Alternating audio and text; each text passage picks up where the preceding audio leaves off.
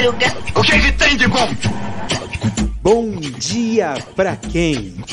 Fique por dentro das notícias do dia da pior forma possível. Apresentação: André Arruda. E aí, meu povo? E aí, minha pólvora? Sou eu, André Arruda, e esse é mais um Bom Dia. Bom dia pra quem?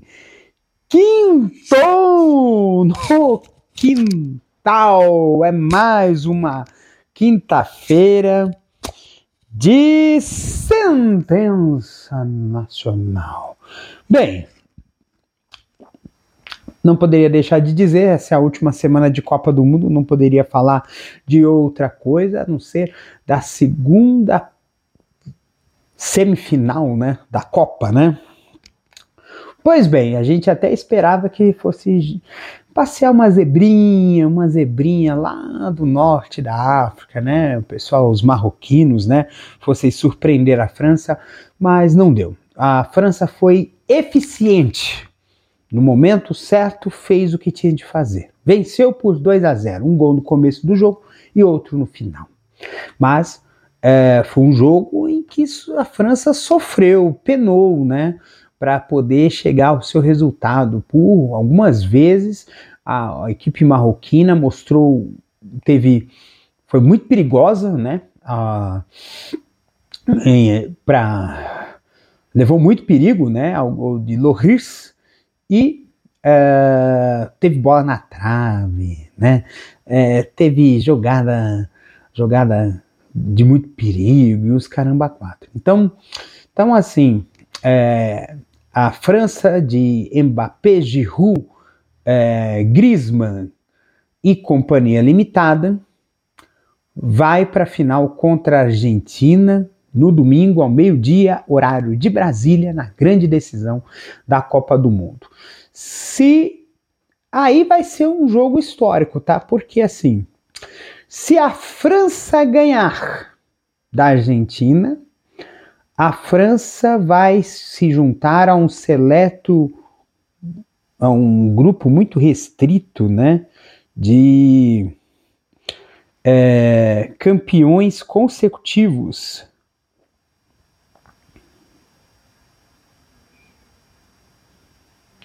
Campeões consecutivos da Copa do Mundo, né? Então, uh, que só foram dois. Só foram dois. Só foram dois, dois, duas equipes que ganharam de forma consecutiva, né? Uh, a Itália e o Brasil, né? Então a Itália em 34 e 38 e o Brasil em 58 e 62, tá? Então, então se a França bater a Argentina, nós teremos o tricampeonato francês com o bi consecutivo, né? Fazendo até o caminho inverso, né? Do que o do que o Brasil, né? Em 74, caramba, 4. E o e a Argentina, se ganhar, também vai para o seu terceiro título. Só que nesse caso, a história, o título da Argentina não vai ser histórico por causa de ser tricampeão ou porque ficou muito tempo sem sem títulos, né? Porque são uh, 20, 86, 26 são 36 anos da última Copa do Mundo, né? Que foi em 86. É, porém, vai ser um título histórico para o Messi, tá? Você teve campeões mundiais que foram que ganharam a bola de ouro, né? Uh, a gente teve uh, teve o Kaká, já teve o Ronaldinho Gaúcho, que foi campeão, né? Uh, ganhou bola de ouro, os caramba quatro. Mas o ponto aqui são que nesses últimos 20 anos tivemos dois grandíssimos jogadores da história do futebol mundial. Um é Cristiano Ronaldo e outro é o Messi. Ambos poderão estar fazendo em 2022, nesta Copa, a sua última Copa do Mundo. É bem provável que não estejam em 2026. Mas desses mega campeões individuais, nenhum dos dois tinha um título.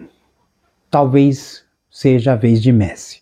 Se Messi ganhar a Copa do Mundo, ele vai entrar por uma galeria, né, de grandes heróis futebolísticos, né? a gente vai colocar nessa nessa nessa nessa nessa contagem grandes heróis futebolísticos, a gente poderia colocar o Maradona na década de 80, a gente poderia colocar o Pelé na década de 70, 60, né? É, como grandes nomes, né, do futebol, da história do futebol. E Uh, Messi ele vai quebrando recordes, vai quebrando marcas e pode ser, se a Argentina vencer com a estrela de Messi, Messi vai ser eternizado na história do futebol mundial. Mesmo que Cristiano Ronaldo tenha sido um dos jogadores mais sensacionais do esporte, um título, uma Copa do Mundo, abrilhanta demais a história de um jogador que é excepcional, que Messi é excepcional. Então vamos ver como é que vai ser essa escaloneta do Scaloni, o técnico argentino. Vai ser um jogo muito interessante e vai ser uma história que a Copa vai ser uma história uh, vai ser uma Copa que que tem uma dualidade, né? De que dentro de campo teve situações históricas, né? Como a gente pode citar a, a própria a, o, o próprio Marrocos, né? Que vai disputar o terceiro lugar com a Croácia e eu acredito que ganhe da Croácia. Eu acho muito provável que o que Marrocos não se esmoreceu, não se esmoreceu como a Croácia esmoreceu. A Croácia foi, foi, foi devastada pela Argentina. Mas o Marrocos, mesmo perdendo de 2 a 0, porque o placar não traduziu o que foi o jogo, vendeu caro a derrota para o, a França. Foi um jogo de igual para igual. Foi um jogo franco, um jogo aberto, né? Então vamos ver. Seguindo aqui a canção, hum, Brasil. Ontem começou o julgamento no STF, uma ação movida por alguns partidos de oposição, como o PSOL, o, o a, PSOL, o Partido Verde, é, a Rede, PSB, moveram para declarar é uma ação direta de inconstitucionalidade das ações que a gente chama de é, orçamento secreto. Orçamento secreto é, pode ser considerado um dos maiores escândalos de corrupção da história recente desse país. Não pode dar por outro nome. Eu vejo que a imprensa nesse país, sobretudo a Rede Globo, está tratando o orçamento secreto com um eufemismo excessivo nesse momento. Se há um acobertamento de quem deu aquela aquele quem fez aquela destinação, aquele registro de, de, de orçamento, é porque boa coisa não é. E também está tendo aí também está indo para a justiça também as ações eleitoreiras do Bolsonaro. E assim, a gente entende que é, após uh, ele sair do poder, ele uh, vai vir uma avalanche de coisas contra ele. Eu espero que o povo brasileiro mova ações civis, ações públicas contra o Bolsonaro, pelo que ele fez na, na pandemia, pelas pessoas que ele deliberadamente deixou morrer de Covid. Foram mais de sete, quase sete, acho que chegou a 700 mil óbitos a Covid desde o início da pandemia. É uma quantidade muito impressionante. 700 mil mortos é uma grande quantidade de cidades brasileiras não tem essa população. Acho que 80 a 90% das, das cidades brasileiras não tem 700 mil habitantes. Inclusive essa aqui que eu moro aqui, aqui em Diadema, Diadema tem 450 mil habitantes. É quase duas diademas no cemitério. É muita coisa. E esse ponto ele é importante. Esse julgamento ele é muito importante, porque se o STF, porque o STF ainda vai, acho que até sexta-feira da semana que vem, depois entre recesso só volta em fevereiro. Então esse julgamento ele é muito importante. Essa decisão ela saindo agora, a definição da ilegalidade do orçamento secreto vai ser um bem danado para o país e um péssima, péssima notícia para o Centrão porque o orçamento secreto ele é um dos itens de barganha da turma do Arthur Lira, da turma do Centrão em relação ao novo governo. Esse pacote de, de, de passar da, da, da, da do, do, de ir além do teto de gastos para garantir, por exemplo, o, o, uh, o pagamento dos benefícios do Bolsa Família, que vai voltar a ser Bolsa Família, uh, ele depende muito do, do que o Congresso quer votar. Eles estão fazendo, inclusive, corpo mole. Uh, Observa-se muito bem que, notadamente, o Arthur Lira e a turma do Centrão, eles estão aguardando a definição do STF. Porque se realmente for não for votado até a posse do Lula, ou se a votação não der o resultado esperado, por exemplo, for aprovado, nós teríamos aí o uh, nós teríamos aí uma situação aí bastante incômoda para o novo governo, porque uh, foi uma promessa de campanha acabar com esse sigilo de 100 anos, combater o orçamento secreto. Muitos dos partidos de oposição, inclusive o PSOL, é, declararam apoio ao Lula por essa condição de botar essa, essa, esse orçamento secreto para o inferno, de revelar os podres do reino dinamarquês desse governo bolsonarista que eles tanto estão escondendo. Mas não é uma equação simples. Então é uma coisa que vai ter que ser tratado muito, mas muito mesmo. E é uma coisa que a gente vai ter que acompanhar, porque certamente, se não fizermos do jeito certo, não acompanharmos isso, a gente corre o sério risco né, de a gente uh, não ver mudanças significativas que moralizem esse país. É complicado. Bem, gente, quintou no quintal é quinta-feira, né? Eu tava pensando no seguinte, porque assim, eu tô para fazer dois episódios da temporada regular. Uma das coisas que, que talvez me prendeu um pouco de ir fazendo as coisas chama-se preciosismo. Acho que isso é terrível. A gente nos é exigido perfeição a tal ponto de que a gente tenha receio de fazer alguma coisa porque essa coisa precisa ser, ser perfeita. Ninguém faz perfeito de cara, ninguém faz perfeito de primeira, ninguém acerta na mosca no primeiro tiro. Ninguém. A não ser se for uma puta uma sorte.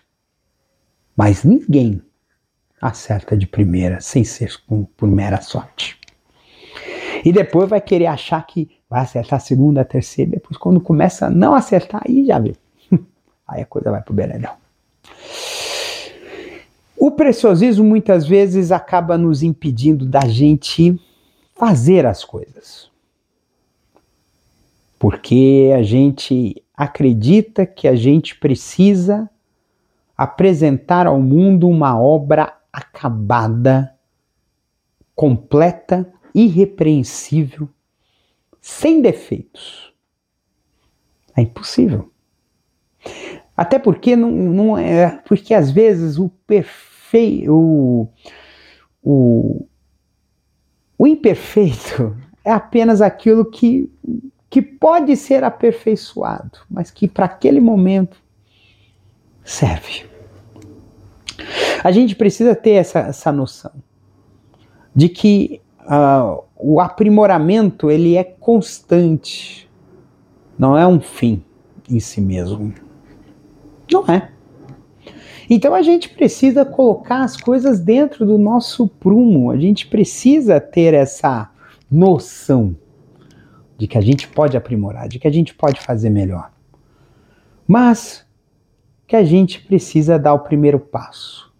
Mesmo que não seja aquele passo perfeito, aquela coisa cambaleante. Aquela coisa cambaleante, aquela coisa que. Nossa Senhora! Que coisa! Como isso, né? por exemplo. Mas a gente está fazendo, a gente está produzindo, a gente está criando. Eu resolvi fazer assim, ó, vou gravar, vou fazer o podcast, vou usar o telefone e vou pá, pá, pá, pá, pá, pá, pá, pá, pá. Porque se eu esperar o perfeito, esse perfeito não virá. E vai ficar apenas na ideia. E uma ideia, quando não é produzida, vira apenas uma ilusão secreta, uma ilusão que ninguém sabe que você se iludiu. Então, vamos à obra. Mãos à obra, mesmo que seja aquilo não seja perfeito para o mundo.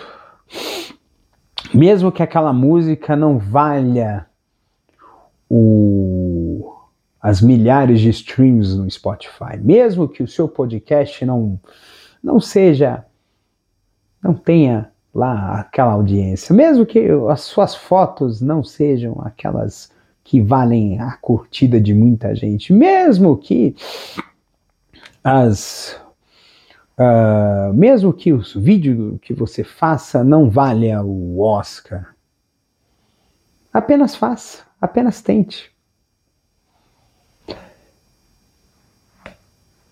O segredo da genialidade é a produção.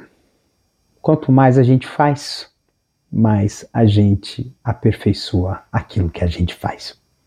Então, um beijo no coração de vocês, cuidem-se até amanhã. Amanhã vai sexta, sexta-feira, hein? Hum, um beijo.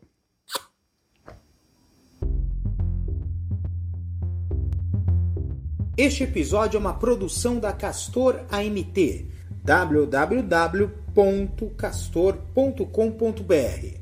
Você pode encontrar este episódio e muitos outros do podcast Castor e seus escapes no endereço anchor.fm castor ou nas principais plataformas de podcasting Spotify, Apple Podcasts, Google Podcasts, Overcast, Castbox, Pocket Casts, Radio Public, Stitcher, Deezer, Tuning, Resso, Amazon Music e Audible. Siga o podcast nas mídias sociais. Os endereços estão na descrição deste episódio.